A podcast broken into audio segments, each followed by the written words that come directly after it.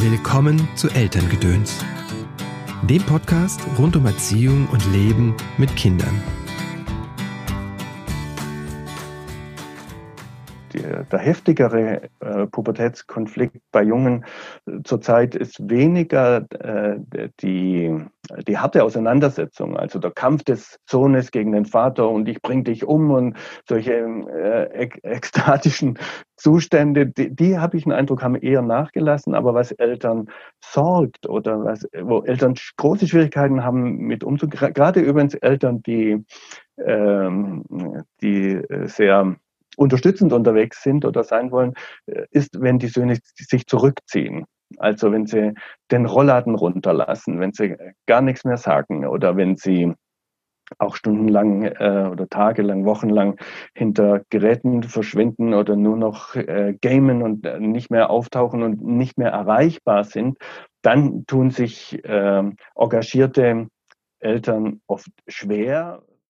Ja, ich glaube, das würde mich auch echt treffen, wenn sich mein Kind von mir abwendet oder zurückzieht. Mit engagierten Eltern meint Reinhard Winter tatsächlich äh, die Bindungs-, Beziehungs- und bedürfnisorientierten oder achtsamen Eltern, genau, also dich und mich. Und was dann hilft und was dann vielleicht angesagt ist, darüber sprechen wir in dieser Folge von Elterngedönst. Aber erstmal schön, dass du da bist. Mein Name ist Christopher End. Ich bin systemischer Coach und unterstütze Eltern darin, die Verbindung zu ihrem Kind zu stärken. Das tue ich in Einzelcoachings, in Seminaren und Online-Kursen, wie zum Beispiel dem Kurs Wutanfälle deines Kindes gelassen meistern startet jetzt am Donnerstag, den 29. Oktober. Also wenn du dabei sein willst, beeil dich. Wir starten am Donnerstagabend um 20 Uhr. Außerdem habe ich das Buch Der kleine Samurai findet seine Mitte zusammen mit Anando Würzburger geschrieben. Das Buch ist eine Einladung und eine Anleitung zum Meditieren, zum gemeinsamen Meditieren mit Kindern. In einer der letzten Folge, lass mich nicht lügen, in Folge 119 habe ich ausführlich miteinander darüber gesprochen. Es gibt auch ein Video dazu auf meiner Webseite christopher-end.de. Da findest du das Video zur Folge und da siehst du auch die Übungen, die wir machen. Mein heutiger Gast ist Dr. Reinhard Winter. Reinhard Winter ist Diplom-Sozialpädagoge und leitet das von ihm mitgegründete Sozialwissenschaftliche Institut Tübingen. Er ist Vater von zwei mittlerweile erwachsenen Kindern und äh, Autor zahlreicher Bücher. Vor allem die Themen Männer und Jungen haben es ihm angetan. So heißt sein neuestes Buch Jungen und Pubertät in Beziehung bleiben, wenn alles anders wird. Und das ist auch das Thema dieses Podcastes. Vorhang auf für Dr. Reinhard Winter. Hallo, Herr Winter. Hallo, Herr End. Vielen Dank für die Einladung. Schön, dass Sie da sind. Herzlich willkommen im Podcast. Ja, finde ich auch. Sie haben ein Buch geschrieben, Jungen und Pubertät. Wieso ist denn Jungenpubertät anders als Mädchenpubertät? Naja, in vielen Bereichen sind die Themen ähnlich. Äh, das, was mhm. die großen Aufgaben sind der Pubertät, die sind bei allen Kindern, bei allen Jugendlichen stehen die an. Äh, und dann gibt es eben mm, Besonderheiten oder Spezialitäten und die liegen jeweils beim Geschlecht. Ist auch kein Wunder, weil in der Pubertät sich das Geschlecht ja auch rausentwickelt. Also die Kinder mhm. äh, begeben sich ja in eine ganz andere Form auch der Geschlechtlichkeit rein. Äh, und da gibt es eben extreme hm, Besonderheiten oder Zuspitzungen und andere mhm. sind eher so tendenziell. Also im Verhalten ist eher tendenziell, aber was den Körper angeht, da gibt es einfach äh, äh, biologische Unterschiede, die lassen sich nicht ja. leugnen, äh, die die Kinder oder Jugendlichen sich auch aneignen müssen, mit dem, mhm. mit dem sie umgehen müssen. Und da gibt es einfach was ganz Spezielles. Und dann nochmal von der Außensicht her, auch da äh, bringen die Eltern oder auch die Umwelt eben äh, unterschiedliche Perspektiven mit. Da können dann die Kinder oder die Jugendlichen gar nichts dafür, so wie sie gesehen werden, eben als pubertierende Mädchen oder als pubertierende ah, okay. Jungen, da gibt es auch wieder einen Unterschied. Und so ja, äh, braucht es das eben, dass man manchmal auch aufs Besondere schaut, auch wenn man weiß, vieles ist auch ähnlich oder vergleichbar. Ja, bevor wir auf das Besondere kommen, äh, hatten Sie gerade, und vor allem auf diese Außensicht, das finde ich auch spannend, haben Sie anfangs gesagt, die großen Aufgaben der Pubertät. Ja. Was sind denn die großen die, die Aufgaben? Großen Themen, die, die es Themen. schon, schon lange gibt, ist, ähm, äh, dass der Körper einfach ein erwachsener Körper wird mhm. äh, und vorher war es ein kindlicher Körper. Dass damit verbunden äh, Entwicklungsaufgaben zu bewältigen sind von den Kindern, äh, vor allem die Lösung von den Eltern, also selbstständig werden, weil vorher gibt es eine ganz enge, nahe Verbindung zu den Eltern mhm. und das muss aufgelöst werden. Also ich muss das irgendwie managen, dass ich eben äh, ich selber werde, viel mehr, mhm. als es vorher schon war. Natürlich in der Kindheit auch. Ne? Es gibt ein Bild von Identität, aber das wird äh, verschärft, zugespitzt in der Pubertät äh, und damit zusammenhängend äh, werden die Gleichaltrigen nochmal ganz anders wichtig, also mhm. als die die Anker im Leben, die Identitätsanker, die Resonanzgruppe, also die, ob es jetzt äh, einzelne Personen sind oder ganze Klicken, Gruppen, Grüppchen, die werden viel wichtiger. Und da muss ich eben meine Position finden im Außen.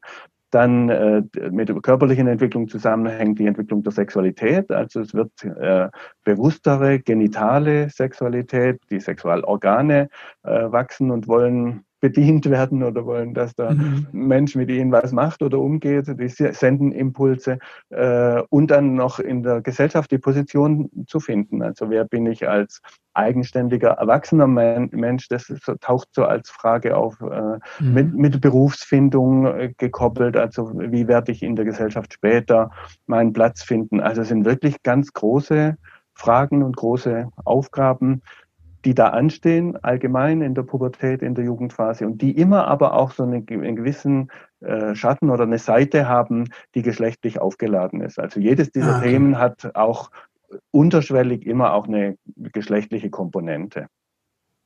Was brauche ich, um Antworten auf diese Fragen zu finden?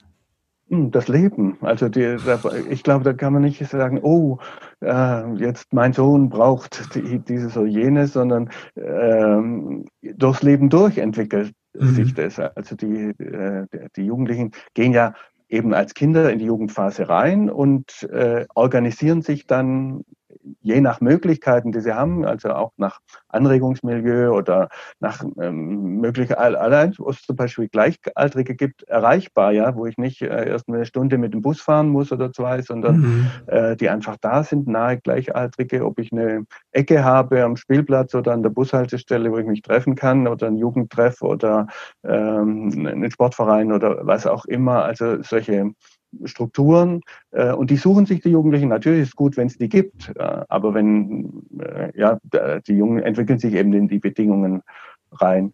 Was sie immer brauchen können, sind einfach nahe Eltern, die sie gut begleiten. Ich würde schon sagen, mhm. das gehört zum Grund, äh, zur, zur, positiven Grundausstattung dazu, dass die Eltern äh, begleiten, aber auch mitwachsen. Also mhm. nicht stehen bleiben, sondern das auch als mh, mm, ja, eine gewissermaßen einen eigenen Entwicklungsauftrag verstehen. Wenn die Kinder mhm. pubertieren, mhm. dann müssen die Eltern auch mit pubertieren, weil sonst äh, gibt es größere äh, Konflikte, als es eigentlich nötig ist. Mhm. Was heißt gutes Begleiten oder wie wachse ich mit meinem Kind?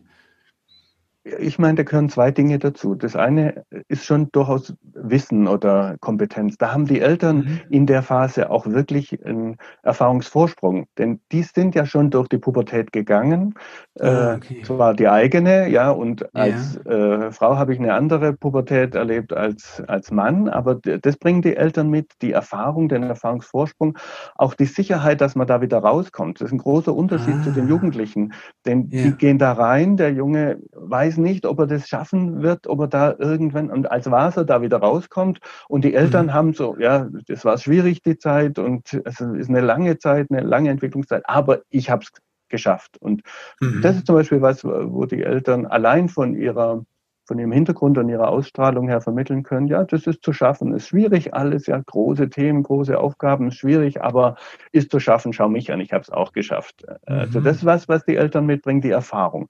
Äh, was sie auch mitbringen sollten, was den Jungen hilft, ist so ein, ähm, ein Wissensbestand, ähm, den man mhm. natürlich so im Alltagsleben und äh, auch im Kontakt mit anderen Menschen äh, sich anreichert, aber so ein paar Wissenspunkte, dass sie selber eben nicht, wenn sie irgendwelche Informationen bekommen vom Jungen, äh, aus den Latschen kippen, sondern wissen, ah ja, okay, das ist noch im grünen Bereich oder normal Pubertät oder das gehört zur körperlichen mhm. Entwicklung dazu. Und so, also das äh, hilft ihnen auf jeden Fall. Und als letzten Punkt würde ich sagen, dass eben immer versuchen, im Kontakt zu bleiben. Auch das ist ein Widerspruch eigentlich. Der Sohn will sich ablösen mhm. von den Eltern und die Eltern wollen im Kontakt bleiben. Also es ist ein Widerspruch. Aber eigentlich wollen die Söhne auch die Verbindung oder die Bindung zu den Eltern halten, nur eben in einer anderen Qualität. Und das heißt, das Mitwachsen der Eltern. Ich versuche mhm. auf eine neue Art den Kontakt zu finden, also in der Tendenz eher Richtung Erwachsener.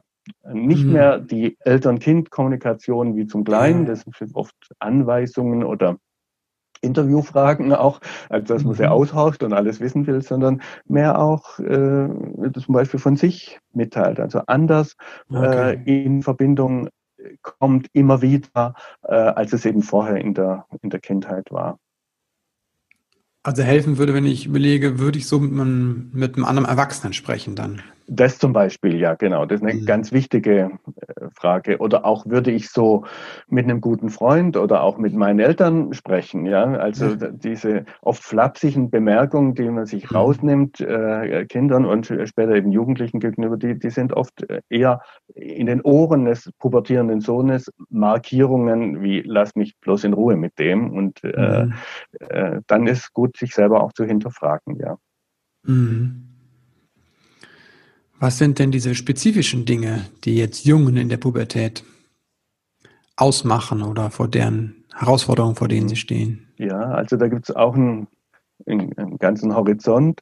Äh, mhm. was so das Hauptthema oder die zwei Hauptthemen sind, ist äh, das eine der männliche Körper, ganz mhm. spezifisch äh, dass eben ein Penis wächst und äh, die Hoden äh, wachsen und die Stimme tiefer wird und äh, der Bart äh, sprießt. Also der ganze körperliche Horizont, die Muskeln mhm. sind äh, tendenziell zumindest sehr unterschiedlich ausgeprägt. Jungen haben deutlich mehr, mehr Muskelmasse als Mädchen ab der Pubertät. Der Hormonspiegel, also ist nichts äh, äh, Spezielles, also dass nur Jungen Testosteron haben, das haben die Mädchen mhm. auch, aber die Jungen haben eben 15 bis 20 Mal mehr wow. äh, im, im, Grundzustand in der Pubertät. Also die sind einfach äh, stark versorgt mit diesem Hormon, das ja wirkt im, im Körper, in jeder Zelle, das Resonanz hat. Äh, und dadurch ergeben sich eben ganz spezifische Dinge, also Körper, alles, was im Körper steckt, sehr speziell, mhm. sehr spezifisch. Und das andere ist die Auseinandersetzung mit Geschlechterbildern, die es gibt mhm. in der Gesellschaft. Also der Junge muss sich eben mit Männlichkeitsbildern auseinandersetzen, mit Ideen oder Vorstellungen, was die Gesellschaft denkt, was männlich ist und wie ein Mann zu sein hat. Äh, und kriegt die, die Weiblichkeitsbilder natürlich auch mit, aber eher so mhm. beiläufig für das andere.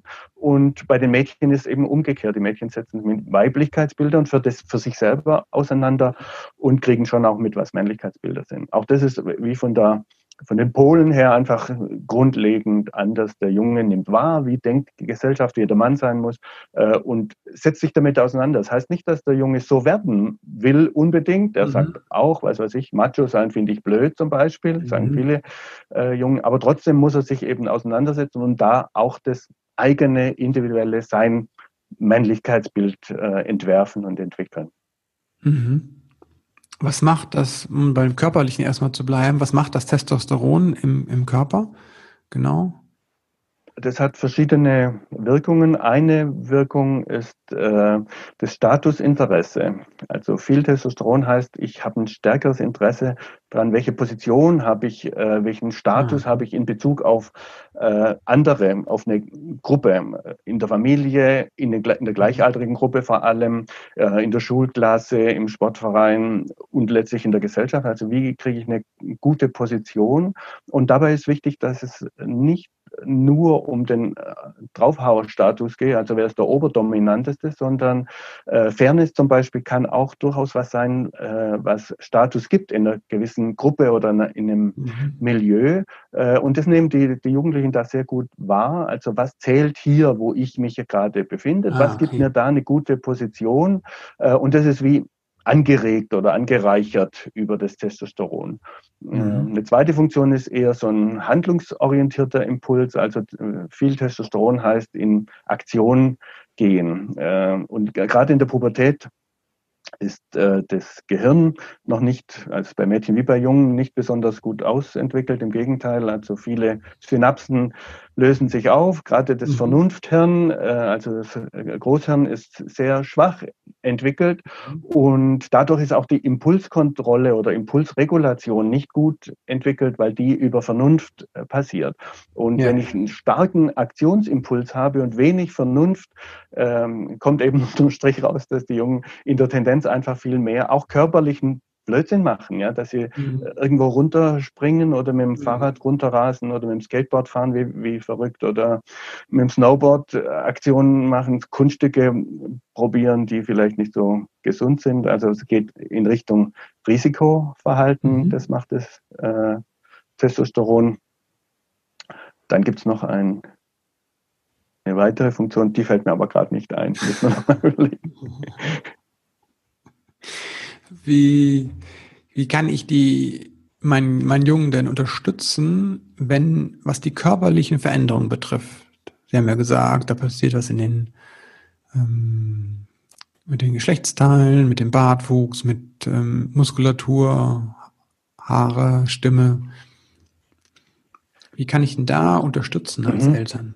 Ähm, also ich finde, das Wesentliche ist die, äh, die Haltung äh, dass das, was ich da tut, zunächst mal was Schönes und was Positives ist äh, und nicht was, was irgendwie ähm, beschämend sein muss. Manche mhm. Eltern äh, machen sich zum Beispiel witzig, wenn der erst, äh, lustig, wenn der erste Pflaum wächst oder wenn mhm. sie sehen die Achselbehaarung oder äh, die Aktion, die die Jungen dann bringen, dass sie eben anfangen, sich zu rasieren, obwohl noch gar nicht mhm. richtig was da ist oder dass sie ihre Schamhaare oder die Achselhaare wegrasieren, weil das eben gerade modisch ist. Und wenn wir uns da auf der, auf der Augenhöhe bewegen und sagen, ah ja, schön, das wächst, äh, ist ja prima und nicht, hey, hey, äh, du rasierst dich schon, äh, das mhm. brauchst du doch überhaupt nicht äh, oder äh, also Scham ist überhaupt ein, ein wichtiges Thema.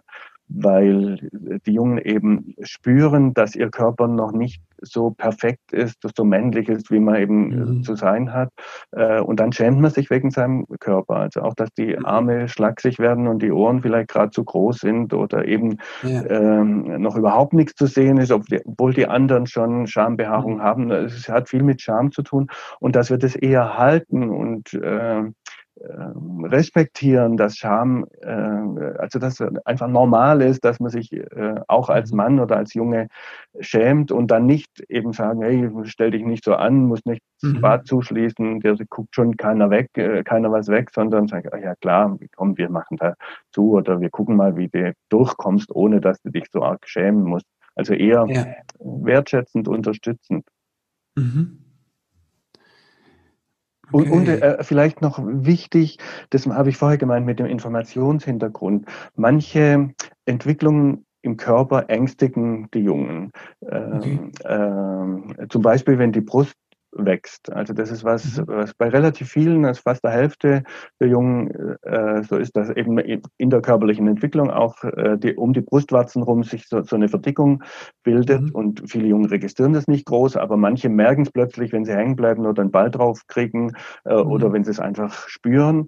Äh, und auch da das einfach zu wissen, das ist was ganz Normales, gehört mit zur Pubertät mhm. und muss keine Angst haben, dir wächst kein Busen, sondern das ist so ein Übergang und dann wird eben die, die, die Brustwarze sieht dann eben bei Jungen äh, auch anders aus äh, durch die Pubertät oder nach der Pubertät als bei Kindern. Kann man, wenn man mhm. kleinere Geschwister hat, kann man sehen, guckt mal, da sieht so aus. Und dass sich das entwickelt, braucht einfach auch, dass die halt ein bisschen dicker wird, aber mhm. äh, in der Regel nach einem halben Jahr ist es dann wieder weg. Und so diese beruhigende Ausstrahlung, die kann ich eben haben, wenn ich weiß, ja, Brustwachstum normal oder auch natürlich, wenn, wenn, er, wenn der Junge einen Vater hat, der das auch erlebt hat, der sagt, ah ja, das war bei mir auch so, geht dann wieder weg, äh, dann macht es natürlich was anderes, als wenn die Eltern selber zusammenzucken mhm. und der, uh, was ist da, äh, weiß mhm. ich ja gar nicht sofort zum Kinderarzt, das müssen wir angucken lassen, ja, das ist so eine eher hm, skeptische Körperbeziehung, die tut in der Jugendphase halt überhaupt nicht gut.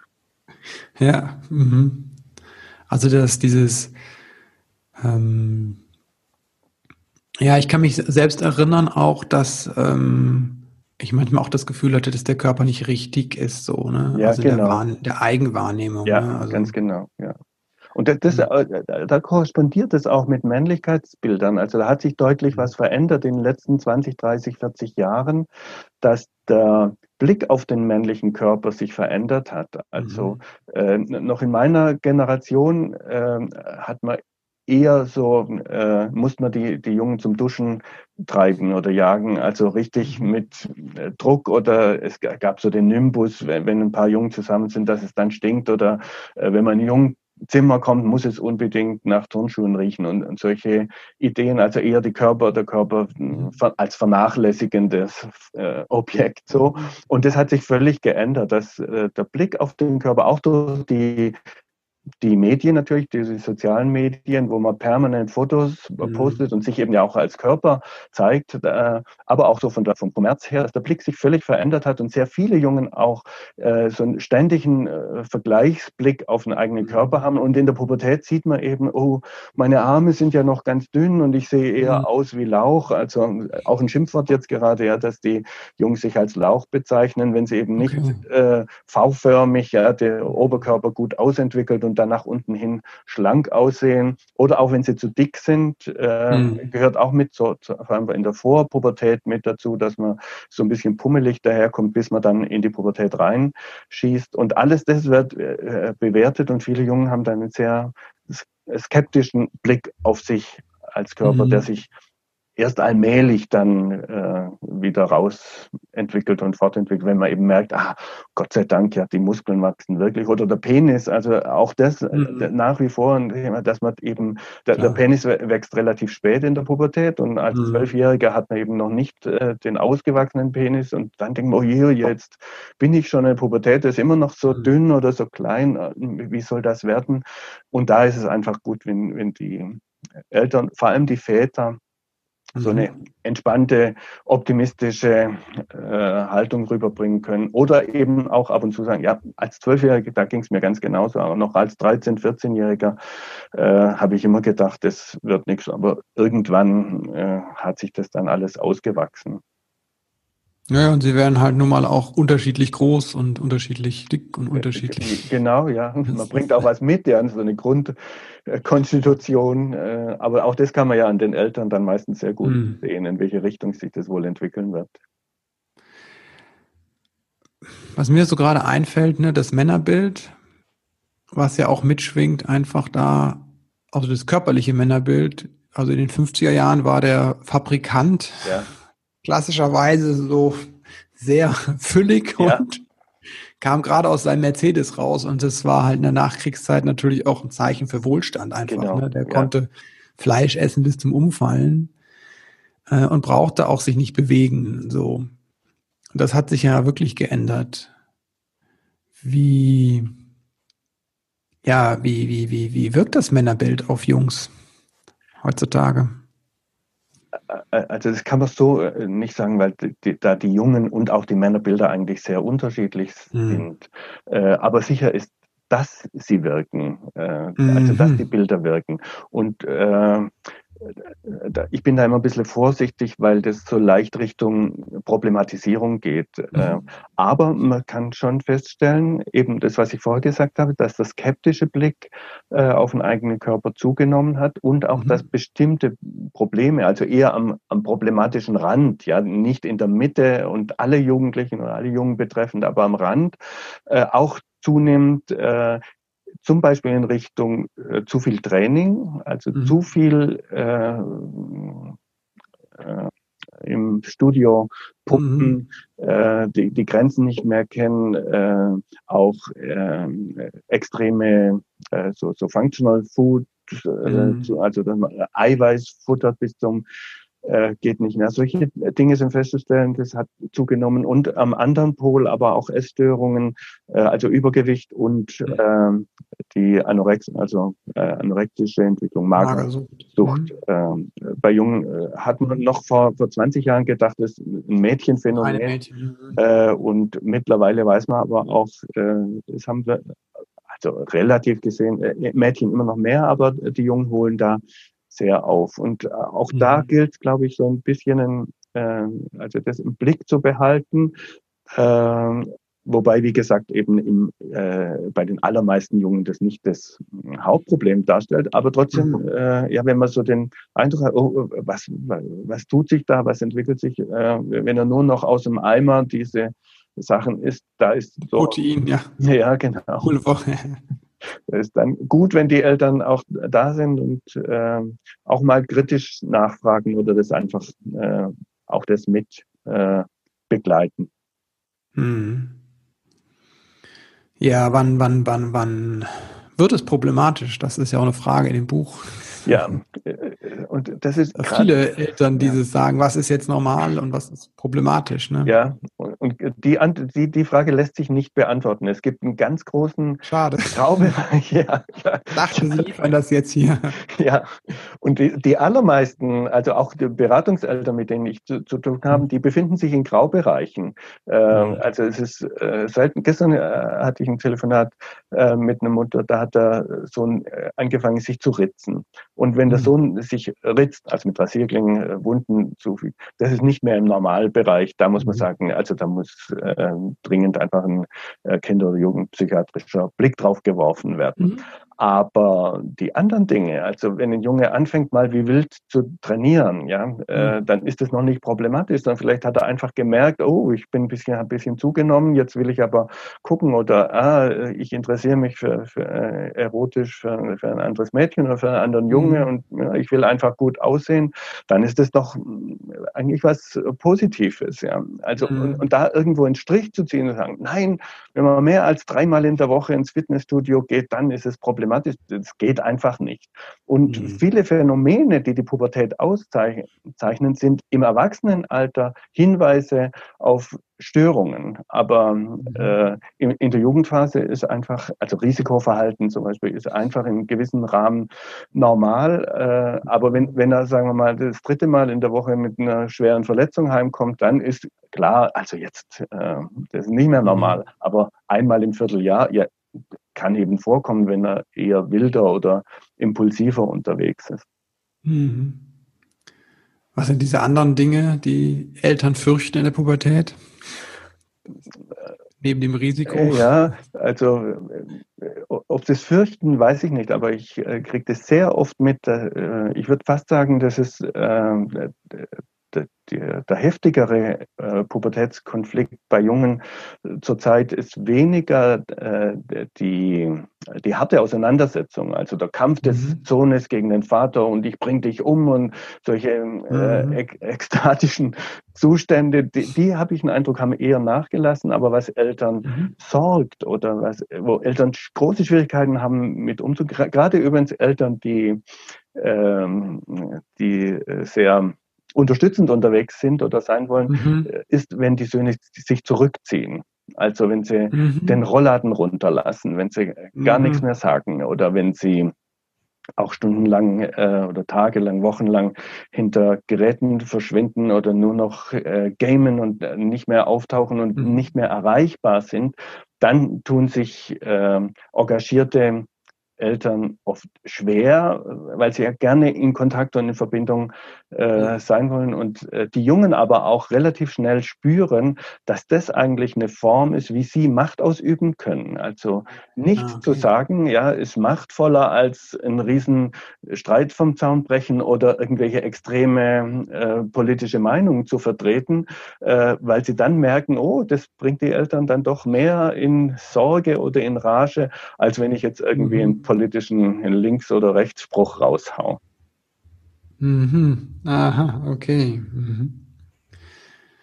Das ist dann gerade für Menschen, die wahrscheinlich bindungs- und beziehungsorientiert unterwegs sind, so ähm, eine Herausforderung. Ja, genau. Und das ist vielleicht das, was wir vorher gesagt haben, die eigene Rollenentwicklung dann ah, auch okay. äh, mitzuhalten. Also äh, gerade, also ich selber habe das auch so erlebt. Ich erlebe das oft bei engagierten mhm. Eltern, äh, wenn sie dann dadurch auch auf sich geworfen werden. Also ah. als Vater verliere ich natürlich, wenn ich ein engagierter Vater mhm. bin, verliere ich eine ganz wichtige Facette meiner, meiner eigenen Rollenidentität, wenn der Sohn halt selbstständiger wird und braucht mich nicht mehr. Ja, dann äh, äh verschwindet was, was mich ausgemacht hat. Über zehn Jahre mhm. war ich ein engagierter Vater und habe mich eigentlich und die allen Sachen gemacht und jedes Schultheater besucht und ja, war dann dabei und plötzlich bin ich wie abserviert und damit mhm. bröckelt ja was, was mich auch ausgemacht ja. hat und das ist die Herausforderung für die Eltern, das zu respektieren oder zu akzeptieren, dass der Sohn, wie bei den Mädchen übrigens auch, dann eben zunehmend den eigenen Weg geht. Der, der, der, Unterschied, auch ein Tendenzunterschied zwischen Mädchen und Jungen. Nur in der Tendenz gibt es als Gegenteil dann jeweils auch, aber in der Tendenz ist es so, dass die Mädchen trotzdem kommunikativer bleiben. Also äh, man kriegt dann wenigstens am Essen so einigermaßen mit, was, was war, weil sie einfach mehr oder ähm, äh, hm. lieber auch in Kommunikation sind oder die, Kommunika die Bindung über Kommunikation in der weiblichen Perspektive auferhalten, äh, hm. aufrechterhalten wird. Und das ist für die Jungen oft nicht so. Äh, und die, die verstummen dann oder reden viel weniger oder tauschen nur noch Informationen aus, die nötig sind oder äh, so. Ähm, und das macht eben auch einen qualitativen Unterschied dann aus. Wie halte ich denn die Bindung, wenn der, der eine Seite ins Schweigen geht, sage ich mal? Ja, das äh, ist schwierig. Ja aber in der Regel eben durchs Dranbleiben. Immer wieder mhm. Signale setzen, also nicht beleidigt und frustriert mich zurückziehen, mhm. nachdem ich das dritte Mal eine Abfuhr bekommen habe, sondern eigentlich über eine lange Zeit, das kann über Jahre sein, immer wieder mhm. Signale, oh, ich bin immer noch in, an dir interessiert. Ja, ich merke, du willst gerade nicht drüber reden, aber eigentlich will ich doch wissen, wie geht's dir denn gerade? Äh, und immer wieder äh, dranbleiben. Das Schöne ist nämlich dann, also wenn die Eltern beleidigt sind oder mhm. gekränkt oder übermäßig gekränkt, man darf auch mal ein bisschen gekränkt sein, aber übermäßig gekränkt und dann ihrerseits eher abschotten. Mhm. Äh, aber wenn das nicht der Fall ist, sondern eben diese Offenheit, ja, ich bin ein bisschen mhm. gekränkt, aber vielleicht ist morgen besser, äh, Haltung haben, dann gibt es äh, immer wieder solche Fenster, in denen die Jungen aufmachen. Mhm.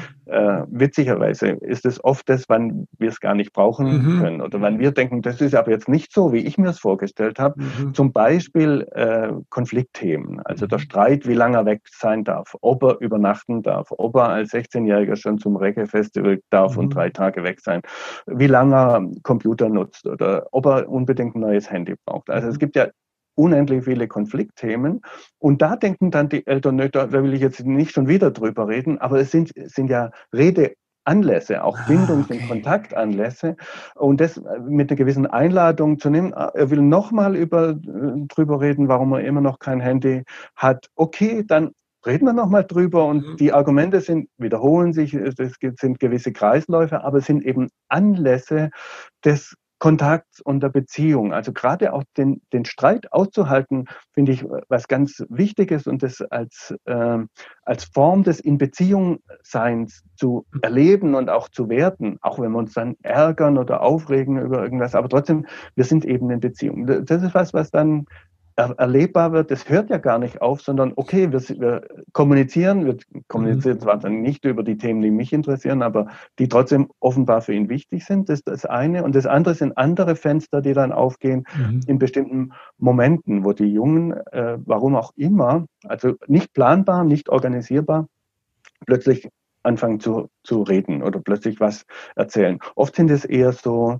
äh, Nebengespräche bei anderen Beschäftigungen, also wenn man irgendwas werkelt mhm. zum Beispiel, dass dann plötzlich äh, es passt, dass er halt irgendwas erzählt, äh, was uns vielleicht drei Tage vorher interessiert hätte, mhm. wo wir mhm. gefragt haben, wie war es in der Schule und äh, er, er erzählt es dann später. Oder ja. mein Sohn zum Beispiel, als er schon ein bisschen größer war, also so 14, 15, also immer länger wegblieb äh, abends, äh, da gab es Momente, Momente, wenn er heimkam und ich oder wir gerade ins Bett gehen wollten, äh, da, da gab es so eine, äh, für ihn eine offene Situation, weil er, glaube ich, heute gespürt hat, wir wollen jetzt nicht mit ihm da stundenlang irgendwas reden, sondern so und dann plötzlich hat er erzählt und dann hat sich das oft ausgeweitet. Also wir wollten lang schon im Bett sein, aber wenn er schon redet, dann muss man die Zeiten ausnutzen und es waren schöne Gespräche. Mhm. Und das dient dann wieder als Anker und als Vergewisserung über eine lange Phase, wo es dann eben nicht dazu kommt, ja. dass man äh, über Gespräche in Kontakt ist. Mhm. Wie gehe ich damit um, diesem Verlust meiner Rolle? Sie haben gesagt, das kann ganz schön, so habe ich das rausgehört, auch schmerzhaft sein, wenn ich dann ja. loslassen muss, dass ich der engagierte Vater war oder der zugewandte Vater genau. war oder mhm. Und, ähm, naja, wie jede Krise ist es gut, wenn wir die Krisen annehmen mhm. und aber auch ähm, unterscheiden können, was jetzt unsere eigene ist mhm. und uns dann halt auch dem zuwenden äh, und nicht das dem Sohn in die Schuhe schieben. Also du ja. bist schuld, dass ich jetzt eine Krise habe, sondern der Teil der Krise ist eben mein Ding. Da muss ich mich auseinandersetzen. Okay. Äh, Verlust heißt ja immer aber auch, also ist nur schmerzhaft, das irgendwas zu verlieren, aber wenn es dann weg ist und das die, die positive Perspektive, dann öffnet sich ja wieder Raum für Neues. Mhm. Also ich kann dann sagen, okay, ja, das ist schade, es war so schön, äh, aber das ist jetzt weg und äh, dann ähm, den, den Wandel positiv zu erleben und mhm. sagen, oh ja, dann habe ich ja wieder Platz für was Neues. Wer bin ich denn noch? Außer mhm guter Vater, habe ich abgehakt, ja, äh, wer bin ich denn noch? Zum Beispiel in meiner Liebesbeziehung. Das ist oft auch was, wo äh, die Paarbeziehungen äh, wieder ja, revidiert werden oder nochmal renoviert werden, äh, wenn es gelingt, wo man merkt, aha, mh, hm, dieses fett besetzt sein mit der mhm. Elternrolle, äh, Mutter- oder Vaterrolle, macht ja auch, dass ich mich nicht so arg um die Beziehung kümmern muss, ja, weil wir hatten ja immer irgendwas zu tun mit mhm. den Kindern. Aber dann wieder Luft zu haben, auch Bindungsluft oder so zu haben, heißt auch, sich vielleicht neu zuzuwenden, sagen, ey, wo sind wir eigentlich gerade? Ja? Wie können wir denn wieder oder tiefer oder neu in Bindung kommen. Und dafür gibt es einfach mehr Platz dann und das ist so die positive Seite des mhm. Verlustes. Was mache ich, wenn Kinder gar nicht gehen wollen? Soll ja bei Jungen auch vorkommen, gerade. Oh ja, ja, statistisch in der Tat ist es so, dass sich äh, Jungen eher äh, als Nesthocker erweisen als Mädchen. Also ganz am Schluss der Pubertät. Mhm. Aber auch äh, schon, äh, äh, dass man es merkt, dass ängstliche Jungen zum Beispiel sich schwer tun, mhm. auch die frühen Schritte aus der Pubertät äh, zu wagen. Äh, wenn man das wahrnimmt, äh, also zunächst mal ist es gut, das wahrzunehmen mhm. und auch das halt als seine Pubertät sein zu lassen. Ah, okay. Also wenn wir Bilder haben, ja, der muss doch jetzt mit seinen Gleichaltrigen und der müsste abends eine Freundin auch mal haben und keine Ahnung. Genau, eine Freundin und, und alles, also so ein Programm im mhm. Kopf haben, das zu sehen, ah, das ist wieder mein Programm, sind meine Bilder, so müsste er sein. Ah, er ist halt einer, der jetzt vielleicht lieber auf dem Sofa hängt oder chillt, als äh, ständig mit dem Fahrrad wilde Sachen ja. zu machen. Aha, also eher mit dieser. Ah, oder ein Unternehmen so. gründet mit 15, ne? Bitte? Oder ein Unternehmen Bitte? gründet mit 15. Ja, ja, genau, genau, genau. Das, das sind noch, noch größere äh, Überlastungen ja. eigentlich für den Pubertät, obwohl es es auch gibt, aber ja, gibt's ja. das aber, ja. Aber sind doch auch äh, im Promillebereich. Ja. Mhm. Das äh, äh, würde ich jetzt nicht sagen, das muss man als neue Norm äh, setzen. Ja. Also eben eher die Haltung, sich überraschen zu lassen von dem, wie der, wie er seine Pubertät macht okay. und äh, entwickelt. Auch bei Geschwisterbrüdern übrigens, also wenn man mehrere Söhne hat, äh, nicht zu meinen, na, jetzt wissen wir ja schon, wie es geht, der, der, der Älteste hat es so gemacht, die anderen zwei werden es auch so machen, sondern jeder macht das sein eigenes. Das ist ja gerade der, der, Zauber auch der Pubertät, dass wir da die Identität finden. Äh, und da finden es eben die Jungen auch jeder auf seine Art, manche vergleichbar, andere eben ganz besonders und das zunächst mal zu respektieren. Aber dann, wenn es nur in Richtung Rückzug mhm. äh, geht oder äh, also relativ unmutig in der Welt zu sein und sich nichts zuzutrauen und so. Auch da wieder großer Graubereich, aber wenn man sich anfängt, wirklich Sorgen zu machen, dann ist auch gut mal, hm, sich eine Beratung zu holen und mhm. sagen, ja, ist das noch ein Bereich des Normalen oder äh, sollte man jetzt da was unternehmen? Mhm. Okay. Ich finde übrigens, gerade bei Jungen, es halten viele Eltern viel zu lange aus. Also das kriege ich ah, okay. dann in, in, Geschichten mit, die dann oft äh, also bei 17- oder 18-Jährigen, wo, wo, man dann hört, es geht jetzt schon drei, vier Jahre so, wo man denkt, also warum habt ihr das oder wie habt ihr das aushalten ja. können auch und wieso? Äh, ich glaube, da ist man bei Mädchen schneller dabei, dass man denkt, oh, also auch von einfach von den Weiblichkeitsbildern, die man so hat, oh ja, das Mädchen braucht Hilfe, braucht mhm. Unterstützung, was können wir denn tun? Und beim Jungen hat man eher das Bild, naja, der wird, muss es halt selber schaffen ah, und dann okay. viel zu spät drauf kommt, äh, dass diese Grauzone vielleicht doch zu, zu lang und zu groß mhm. ausgehalten wird. Auch bei, bei schlimmen Konflikten, ja, manche Jungen sind wirklich bösartig äh, zu ihren Eltern, also die schlimmsten Schimpfworte schmeißen sie äh, ihrer Mutter an den Kopf äh, mhm. und die dulden das und äh, je, je, größer sie werden, die Jungen, desto heftiger wird es dann natürlich mhm. auch. Ähm, und da finde ich also lieber einmal früher mhm. in der Erziehungsberatung stellen oder Freunde fragen oder andere Eltern, die Gleichaltrige mhm. haben und sich outen und öffnen, sagen, das macht mir Sorgen, wie, wie siehst du das denn? Ja, äh, äh, ja da, da nehme ich die Eltern äh, oft zu zögerlich war. Mhm. Super. Herr Winter, vielen Dank. Ich möchte mich nicht nur für das Interview bedanken, sondern auch für Ihre Arbeit. Ähm, gerade die Arbeit mit den Jungen und mit den Männern. Den Vätern liegt mir auch sehr am Herzen und äh, das ist, ähm, glaube ich, sehr wichtig, da jemand zu haben, der auch so ehrlich und authentisch ist und kein Bild in irgendeine Richtung pro, ähm, produziert, sondern einfach da ist und den Jungen oder den Eltern auch die Möglichkeit gibt, die Kinder so anzunehmen, wie sie sind. Und das tun sie ja in ihren vielen, vielen Büchern. Das Neueste heißt Jungen Pubertät. Ähm, finde ich auch ein, äh, ist ein Einstieg, dieser erklärende Einstieg, was passiert, finde ich sehr praktisch und sehr hilfreich. Und dann diese sehr konkreten Fälle, die konkreten ähm, Bereiche. Vielen Dank dafür. Ähm, wenn man mit ihnen arbeiten will, wo kann man sie erreichen? Einmal in den Büchern. Und dann bieten Sie auch Beratung an und Workshops. Ja, äh, erstmal wollte ich mich bedanken auch für die Möglichkeit und für Ihr Interesse. Ich habe das Gefühl, wir haben noch gerade erst angefangen. Also mhm. ist schön.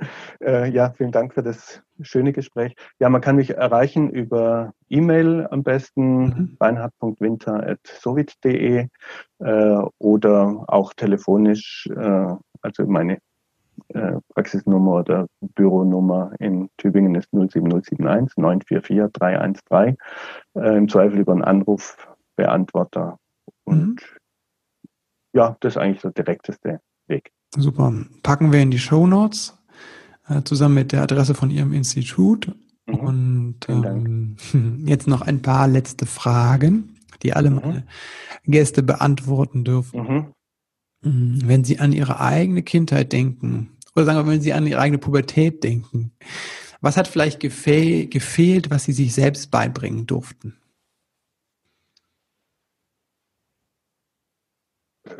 Ich würde sagen, die Aneignung von Sexualität. Da waren, mhm. ich komme aus einem katholischen Elternhaus, da waren meine Eltern eher schwach im Kontakt und in der Information. Also da musste ich sehr viel selber erforschen, mhm. erobern, entwickeln, auch mit mh, mm, Abbrüchen oder mit Fehlern, die, die ich heute bereue. Äh, also da war sehr viel selber bewältigen oder entdecken mit dabei. Mhm. Großes Thema Sexualität. Mhm. Wofür sind Sie Ihren Eltern dankbar? Dass sie nicht aufgegeben haben. Das, äh, eigentlich hatten meine Eltern doch ein positives Bild, mhm. auch von der Entwicklung. Also ich glaube, das habe ich schon gespürt, äh, dass bei allem, was dann schief läuft, trotzdem auch die, äh, die Vision immer da war, das wird schon werden. Mhm. So, und da bin ich meinen Eltern beiden dankbar. Wenn Sie werdenden Eltern von, sagen wir, pubertierenden Kindern etwas mit auf den Weg geben, pubertierenden Jungs mit auf den Weg geben würden, so drei Wahrheiten sagen Sie, das sind die drei wichtigsten Dinge, was wären das? Also zunächst mal, äh, Pubertät ist nicht ein Drama und ganz mhm. schlimm, sondern es ist einfach zunächst mal eine große Entwicklungschance. Mhm. Eine große Entwicklungschance. Das äh, ist gut im Blick zu, zu behalten. Äh, das zweite ist, äh, auch, äh, was wir vorher kurz angeschnitten haben, äh, es ist schön, dankbar zu sein für das, was uns die Söhne auch geben in der Zeit. Mhm. Also eben die Anstöße für die eigenen Entwicklungen, die hätten wir nicht, wenn wir keinen pubertierenden Sohn hätten. Und das Dritte sind die wirklich tiefen Einblicke ins Leben, ins männliche Leben natürlich, die man dadurch kriegt, weil äh, durch die Pubertät doch wird einfach vieles extremer gelebt als, und, und es nivelliert sich oder verwässert sich dann später wieder. Äh, und dieses Holzschnittartige, also wirklich da auf den Punkt gebrachte, markante, in, in allen Schattierungen, also mhm. sowohl was das Positive als auch das Schwierige angeht, das kriegt man da wie im Brennglas geliefert. Äh, eigentlich ist es wirklich ein großer Schatz, äh, die Pubertät und äh, einen Jungen dadurch begleiten mhm. zu dürfen, ist auch ein Geschenk. Eben gerade dadurch auch, dass es äh, phasenweise wirklich ätzend und schwierig ist. Mhm.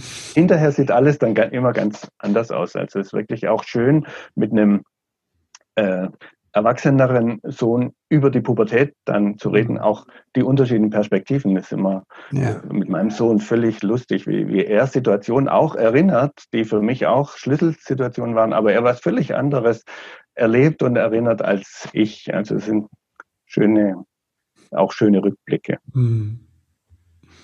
Herr Winter, vielen Dank. Ja, ich bedanke mich hm. ganz herzlich. Ein schönes Gespräch. Vielen Dank, Heinz. Ja, das Gespräch hätte echt noch eine Weile weitergehen können. Das habe ich auch gespürt. Und sogleich schaue ich dann auf die Uhr und denke, oh, wir sind bei 45 Minuten. Ja, ich weiß es auch nicht. Vielleicht sagst du es mir. Ist das von der Folgenlänge okay oder wünschst du dir sogar noch längere Folgen, die, wo wir noch tiefer einsteigen? oder dann lieber aufteilen auf zwei Folgen. Ich bin nicht so der Freund davon, Gespräche auf zwei Folgen aufzuteilen, ganz ehrlich. Ja, ich würde mich freuen über deine Rückmeldung. Ich freue mich auch über deine Rückmeldung zu unserem Buch Der kleine Samurai findet seine Mitte. Wenn du mir was dazu schreiben möchtest oder sogar eine Rezension schreibst auf Amazon oder auf buch.de, vielen, vielen Dank dafür. Das liegt uns einfach so am Herzen, das rauszubringen, dieses Wissen und eine ganz konkrete Anleitung dir in die Hand zu geben, was du mit deinem Kind tun kannst. Und gerade jetzt, ich glaube, es kommt eine Zeit auf uns zu, die viel Anspannung wieder bereithalten kann für uns Eltern. Und da ist es so hilfreich, was an der Hand zu haben. Dieses kleine Büchlein zum Beispiel mit Meditationen und Übungen, die dich und dein Kind in die Entspannung bringen und die euch auch verbinden ja, das wünsche ich dir einfach. Ne? Viel Entspannung und viel Verbindung. Genau, ähm, wenn es ganz stark brennt mit dem Thema Wut, noch der letzte Hinweis, der Kurs Wutanfälle deines Kindes gelassen meistern startet jetzt am Donnerstag, 29. Oktober. Es sind noch Plätze frei. Wenn du dabei sein willst, dann hurtig, hurtig. Infos auf christopher-end.de und den Link findest du in den Show Notes. Jetzt dir noch ein letztes großes Danke, dass du bis hierhin gehört hast und vor allem, dass du überhaupt diesen Podcast und vielleicht andere hörst, weil es mir zeigt, du bist auf der Suche, du bist auf dem Weg, du willst es anders machen mit deinem Kind. Und dafür wirklich ein ganz großes Danke aus meinem Herzen, weil mir das so am Herzen liegt, die, die Kinder. Alles Liebe dir.